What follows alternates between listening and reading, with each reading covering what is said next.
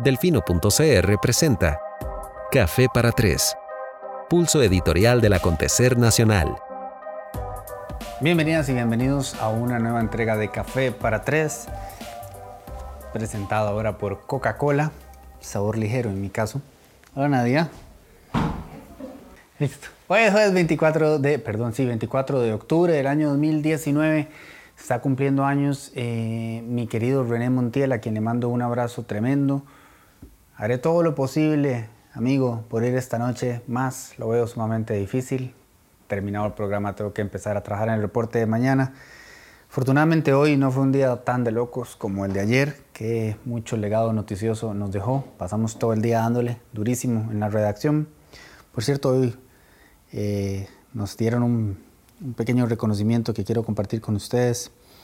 Eh, el e-commerce award Ganador en reconocimiento a su labor en entretenimiento, medios en el comercio electrónico y los negocios por Internet en Costa Rica, del E-Commerce Institute. ¡Yay! Ahí vamos, poco a poco. Y nada, les decía, cumpleaños de René Montiel. Este, si no siguen su trabajo en Instagram, recomiendo que lo hagan. Él está pronto a lanzar un nuevo proyecto eh, de podcasts y un nuevo proyecto de documentales. Viene de hace un par de años poniéndole bonito. Es una persona a la que estimo y quiero muchísimo y a la que me une una amistad de, muchos años, así que un, muy fuerte abrazo para él. También dedicar el programa de hoy al contacto que mi mamá eliminó de WhatsApp. No sé quién fue, pero hoy en la tarde doña Tere me preguntó que cómo se eliminaba un contacto de WhatsApp. Dramático eso, ¿ah? Uno nunca elimina contactos de WhatsApp, nada más de, los archiva, yo qué sé. Em, el día de hoy quería abordar desde el conocimiento que tenemos en redacción con las diferentes personas que hemos podido conversar y sabiendo que evidentemente nos, falta eh, mucha información.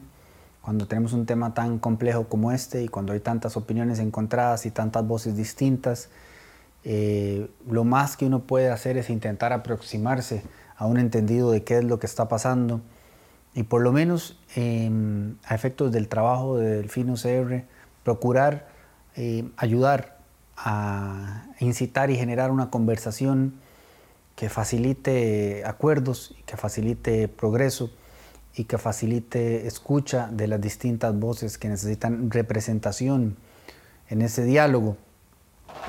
Em, quiero empezar por recomendarles, en este programa hoy ha pasado de todo, ¿ah? No suele ser así, no suele ser así, es que tengo cuatro gatas encima.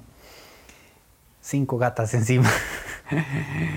Por recomendarles el trabajo de la periodista Irene Vizcaíno del periódico La Nación. Eh, hay un video en este momento en nación.com que tarda cerca de unos 14 minutos, vale la pena que lo vean, eh, donde ella explica un poco por qué considera que los rectores utilizaron a los estudiantes manipularon inclusive a los estudiantes eh, en los sucesos de esta semana, hablando propiamente de la manifestación del martes.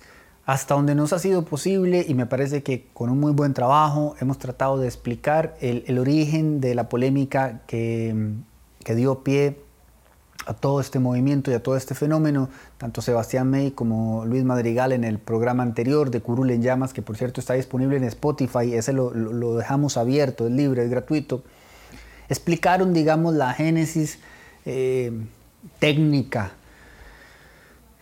del problema. Y me parece que es prudente también que en la medida de lo posible lo escuchen para alimentar su propio criterio y llegar a sus propias conclusiones. Para mí, eh, en lo particular, desde el inicio de la situación había, existían una serie de elementos inquietantes y, que llevaban a, un malestar razonable y comprensible de un buen sector de la población. Y esto es un tema que para mí es medular y, en el que hemos insistido desde el inicio de este proyecto, que es el de la transparencia. Em, no está bien, no solamente que se articule y manipule a los estudiantes, este, ocultándoles parte fundamental y vital de la información de lo que atañe al suceso para el cual se les convoca, sino que además engaña a la población general. Eh, entiendo, por supuesto, que es un tema que polariza mucho y que también hay muchísima gente que se identifica con algún espectro ideológico, llámenle izquierda, derecha, progre, facho, como ustedes quieran, eh, quisiera dejar eso de lado un segundo y, volver, digamos, a la esencia de lo que nos hace costarricenses, que bien, que mal, me parece que es oportuno que nos demos ese crédito porque en un momento en el que están pasando tantas cosas negativas en el país y en el que estamos viendo ejemplos tan dolorosos en el resto de Latinoamérica, vale reconocer que en este país todavía se puede conversar. Mi propuesta, mi exigencia, eh, mi añoranza es que conversemos desde la transparencia y eso aquí no sucedió. Y por eso pienso que los estudiantes tienen razón en estar molestos, porque se les utilizó básicamente como carne de cañón. Y creo que es reprochable el comportamiento del CONARE. Eh, me parece además muy peligroso lo que hicieron, no solo por el hecho de, llevar al, error y al engaño a su cuerpo estudiantil, pintándoles escenarios eh, falsos, sino porque agotan salvas que en otro momento podrían requerir de verdad. Eh, el tema de la educación pública superior en este país es fundamental, es estructural para la construcción de, lo que tenemos como nuestra idiosincrasia y por la apuesta que ha hecho este país por la educación consistentemente durante muchísimo tiempo. Necesitamos la universidad pública y necesitamos que la universidad pública llegue a cada vez más gente y necesitamos que este Estado de Derecho funcione de la forma suficientemente eh, consistente y sólida para que pueda ofrecer esas oportunidades. Entonces tenemos que estar alertas. Porque hay mucha información confusa y, hay tanto debate y tanta polarización que se pierden de vista muchas cosas. Yo, por ejemplo, eh, eh, vi que parte del debate era que la gente de las universidades privadas no puede opinar porque no entienden la situación porque están en una situación de privilegio. Inmensa mayoría de la gente que yo conozco que estudió en una universidad privada no está en una situación de privilegio. Eh, de verdad no quiero hacer de esto un tema de la anécdota personal, pero uno remite a lo que conoce primero, ¿no? Y yo les puedo asegurar que la mayoría de mis compañeros del colegio público en Turrialba que tuvieron que pagar una privada no venían de una situación de privilegio. Y tuvieron que hacer un trabajo fuertísimo para poder sacar adelante sus estudios, ellos, sus padres, sus familias. Entonces, cuando la gente que está en privadas, buena parte de ella, tiene que pasar por lo que pasa para poder pagarlas, Entendemos más bien la dimensión de la importancia de que la universidad pública, en general todas las universidades públicas, eh, sean cada vez más sólidas y ofrezcan más oportunidades a personas que están en ese tipo de situaciones. Por esa razón es que es clave defenderlas. Y por esa razón es que es tan molesto que se haya agotado ese cartucho de la defensa eh, con una historia fraguada en falsedades. No, no, es aceptable el comportamiento de los rectores. Y no solamente en, el manejo de la trama, porque recordemos que se habló de emergencia, se habló de cierre técnico, se habló del el porcentaje de estudiantes becados que iban a verse perjudicados. Todo esto resultó ser cuento chino, sino también con el manejo de la situación a la hora de darle el sacar a la ciudadanía, porque hemos visto a más de un rector con unos brotes de agresividad y, y, con, una arrogancia que no es propia de personas que están al frente de instituciones como las que representan. Y eso a mí sí me deja descorazonado, además de sinceramente pues decepcionado y, asombrado. No, no, entiendo eh, de dónde sale la suposición de que tienen el derecho de, tratar así a su estudiantado, a la ciudadanía y a la prensa, que la prensa lo único que hace es representar a la ciudadanía y tratar de obtener respuestas que tenemos derecho a exigir. Pero pareciera que fuese una ofensa. Hay mucho que está muy mal en nuestras universidades públicas. Mucho. Y muchísima gente lo sabe. Pero quienes toman las decisiones y quienes están en las posiciones de privilegio son parte de privilegios valga la redundancia, que evidentemente van a defender a capa y espada, porque eso les benefician directamente. Pero no hace falta tener dos dedos de frente para saber que muchísima gente muy buena y muy joven que ha entrado a las universidades en distintos puestos, no solo en la academia propiamente, también como funcionarios, no están ni cerca de ganar lo que ganan otros, que tienen toda la vida ahí, y que a partir de una mala conceptualización de cómo debe funcionar la remuneración de una persona eh, en este tipo de instituciones, pues han obtenido este, réditos mucho más allá del sentido común.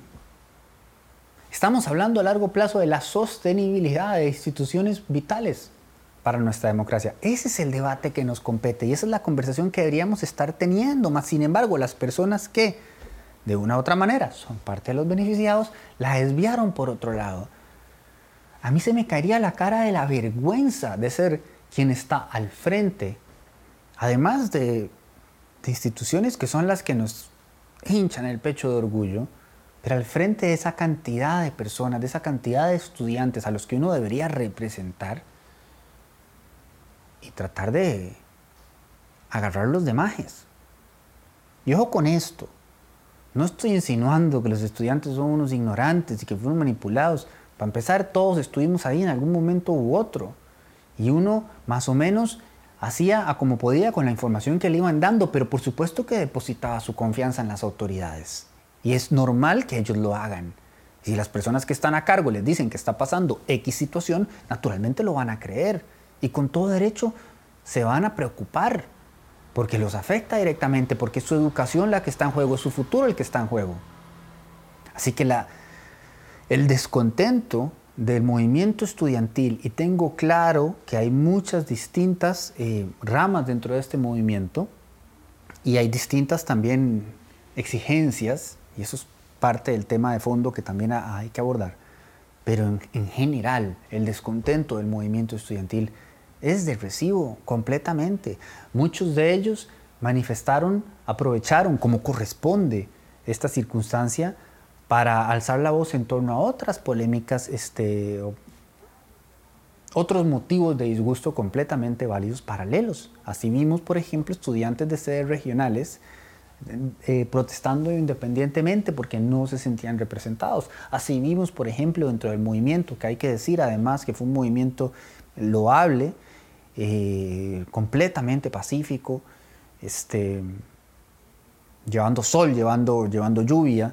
Eh, quisiera que no perdiéramos de vista eso, ¿verdad? Eh, dentro de ese mismo movimiento, otros estudiantes protestaron, por supuesto, contra las este, em, em, autoridades universitarias, con carteles, algunos de ellos muy, muy amenos y muy acertados. Entonces, yo quisiera que el programa de hoy de alguna manera despertara en quien lo vea o escuche por un segundo un sentimiento de empatía, porque somos muy rápidos en, en, juzgar y en llegar a conclusiones en muchas ocasiones precipitadas que no vienen fundamentadas en suficientes elementos para tener eh, una opinión informada.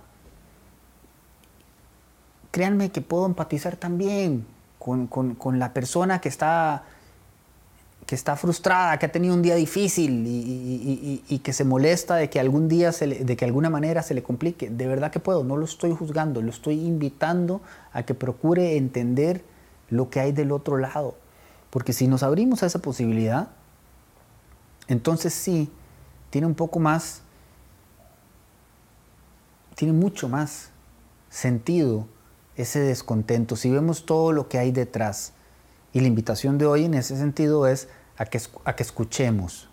Primero que nada, a que escuchemos, a que no generalicemos, a que no lleguemos a conclusiones precipitadas, a que no eh, busquemos un evento específico que se sale, digamos, de la norma del sentido común y generalicemos a todo lo que hay detrás.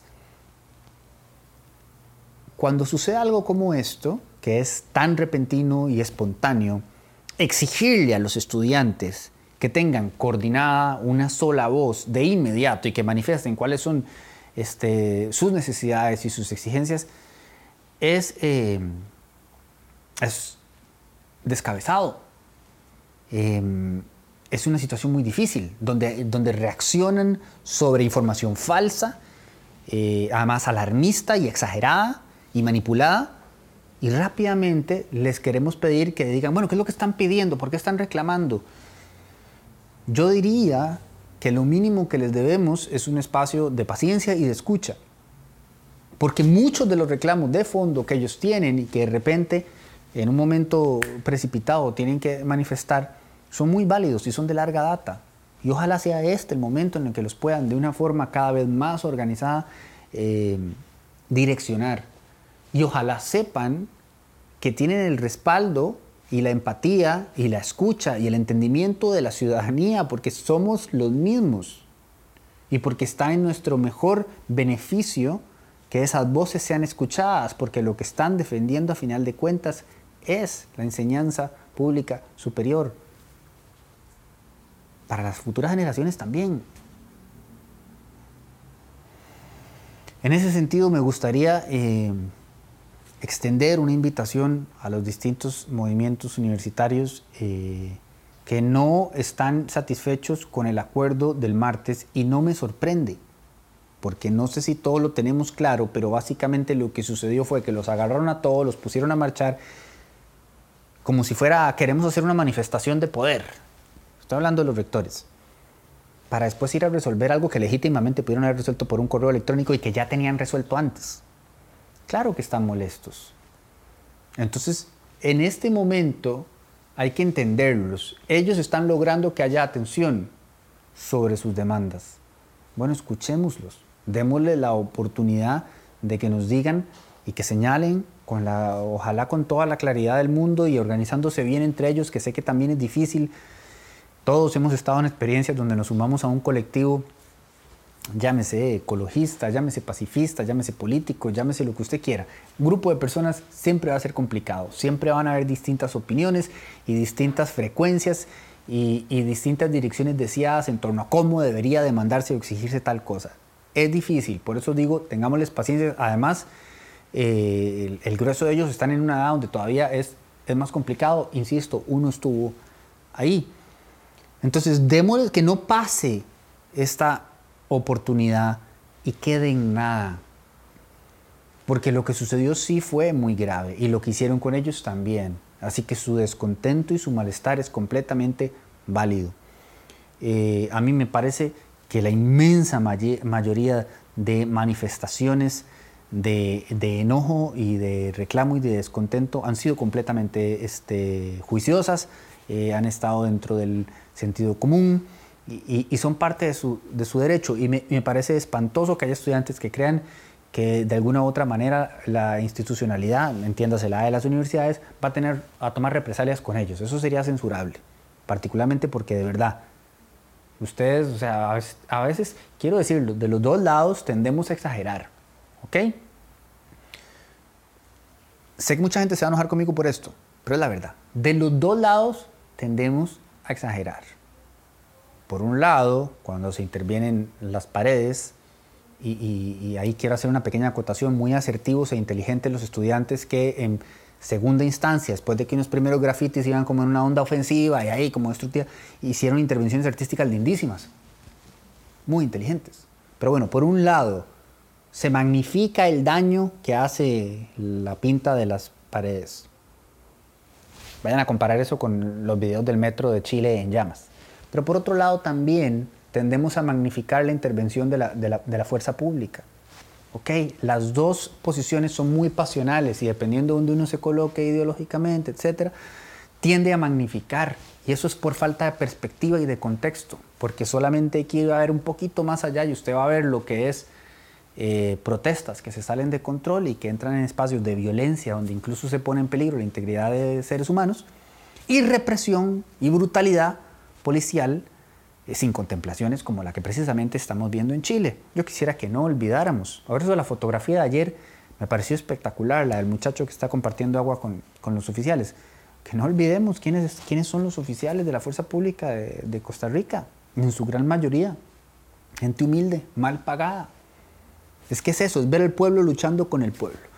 Entonces, en este espacio, en ocasiones reiteradas, ese ha sido y será siempre nuestro discurso. No creemos en la violencia y sé que hay gente que de entrada eso ya le molesta. Nosotros no creemos en la violencia, así que la condenamos por completo. Mas, sin embargo, tampoco creemos en descontextualizar y radicalizar aquello que no ha sido. Hay que atenerse a los hechos. Entonces, en la noche de, ayer, en efecto, se utilizaron gases lacrimógenos, se puede tener toda una conversación al respecto, si son esos los protocolos que existen, si se hicieron a derecho, si no se hicieron, si esa es la decisión que ha tomado el país en términos de cómo hacer esto o no hacerlo. Esa es toda otra discusión. Lo que quiero decir es que, ateniéndonos a los hechos, usted ve en los videos dos, tres latas de, gas lacrimógeno que hay andando vueltas por, por la calle. Naturalmente que uno preferiría no tener que ver eso. No tenemos toda la información que quisiéramos, pero dejémosla ahí. Uno preferiría no ver eso. Pero equiparar eso a todo lo demás que vemos, tampoco. Entonces mi llamado a las ambas partes es eso. No perdamos la perspectiva y no perdamos el contexto.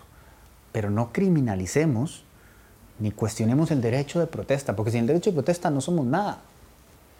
Hay un mensaje que el estudiantado quiere enviar y que en este momento está resultando complicado enviar porque tenemos distintas organizaciones dentro del movimiento estudiantil, algunas digamos eh, propiamente establecidas, como sucede en el caso de la Federación de Estudiantes de la, de la UNA, la FEUNA, y otras como este nuevo movimiento que se llama la FAI, Frente Autónomo Interuniversitario, bien, que se acaba de, de generar. Y acá hay como, como, un juego de terminología. Ayer vi a Salón diciendo que los otros no los, no los valida porque no fueron este, elegidos, no tienen ninguna autoridad. Y ellos de la vez no lo validan a él, dicen que tampoco tienen ninguna autoridad. Lo que voy con esto es que en tanto sean universitarios, tienen autoridad y tienen derecho a ser escuchados. Y si ellos por algún motivo no se sienten representados por los otros, pues escuchémoslos también, ¿no? Y a los otros también que de todos modos también están pidiendo lo mismo, la renuncia de Salom. Estoy hablando en el caso de la UNA. ¿Qué está pasando en la sede del Pacífico? ¿Qué está pasando en otras sedes regionales? Eh, queremos saberlo, queremos escucharlos y hay varios medios que estamos interesados. Algunos son pequeñitos, como el nuestro. Ayer alguien, yo cada vez que digo cualquier cosa en Twitter se me cagan, es como una vara automática.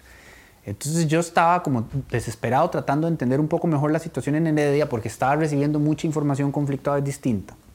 Y pregunté en Twitter ya como me desesperaba si alguien sabía algo. De pronto alguien que estaba en la UNA veía el tweet y me, me da alguna información. Y ahí me mandaron a la mierda. Un me puso como, pues vaya y averigua, como un verdadero periodista serio. mucho odio, hay mucho odio en el mundo. Pero la verdad es esa, que hay medios que son pequeños como este, que no, no tenemos la facilidad para ir a todo lado todo el tiempo, pero sí tenemos la intención y sí tenemos el interés y sí creemos en la legitimidad de muchas, de, muchos de estos reclamos. ¿Ok? Entonces mi invitación es a cualquier estudiante que me esté viendo de cualquier este, universidad pública, si ustedes han logrado coordinar y han logrado consolidar su mensaje, darle una voz y estructurar bien cuáles son sus principales puntos eh, de exigencias, que tienen todo el derecho a hacerlas. Nosotros estamos en la mejor disposición de replicarlas, de ponerlas sobre la mesa para que se discutan y de darle seguimiento. Porque muchas de estas problemáticas ya existían hace 20 años cuando yo estaba en la universidad y no se han resuelto. Y a nosotros también en ese momento nos molestaron. Pero es muy cómodo que a uno le moleste cuando está dentro y ya cuando sale se desentienda. Y entonces las cosas nunca van a cambiar. Nunca va a haber jabón en los baños de la UCR. Tienen que llevar uno ahí, una botellita de alcohol. Eh, el tema del acoso. Eso, por lo menos ahora se hace el escándalo. En mis tiempos nada más había que aceptarlo. Puedo pensar en varias compañeras que tuvieron que pasar muy malos ratos, porque aquellas, aquellas bestias eran intocables y pareciera que todavía lo siguen siendo. Entonces es uno de un montón de puntos, de exigencias completamente válidas para que mejore la universidad, para que mejore la distribución de recursos. Hay empleados que están ahí sentados haciendo nada, ganando salarios desmedidos, no proporcionales a la realidad del país, a la realidad del puesto, y generando una terrible desmotivación en gente extremadamente talentosa que viene con mucha energía a lo mejor de la U y a la U y jala. Y jala porque lo que le ofrecen no le alcanza para lo básico. Y no tengo que ir muy lejos porque ya les he contado que esa es exactamente la historia de mi hermana que se fue a sacar 17 mil postdoctorados afuera y absolutamente enamorada de la Universidad de Costa Rica como ella lo está, regresó con el afán de devolver y, y no, ¿cómo? Y aunque a mí me llene de orgullo que ahora esté trabajando con el gobierno de Inglaterra ahí, combatiendo el cáncer, pues la podríamos tener acá, a ella y a un montón más. Son miles de historias y esas historias hay que contarlas, hay que visibilizarlas, hay que sumarlas y hay que entenderlas. Y los estudiantes en este momento tienen la papa en la mano y tienen todo el derecho a tener la papa en la mano porque les tomaron el pelo, los utilizaron, los articulizaron y a final de cuentas, ¿qué pasó? Y pues nada. Resulta que todo lo que les dijeron a ellos y lo que nos dijeron a nosotros, a la ciudadanía, era hablar de papaya. Tienen todo el derecho a estar indignados. Y si esta es la oportunidad que necesitan para exigir cambios, lo mínimo que les debemos como ciudadanía es escucharlos y apoyarlos, porque la gran mayoría de las cosas que están pidiendo tienen todo el sentido del mundo y las necesitamos, y las necesitamos ya, porque estamos hablando de la sostenibilidad, de lo más importante que tenemos. Así que, este es mi compromiso público y de todo el equipo del Fino CR.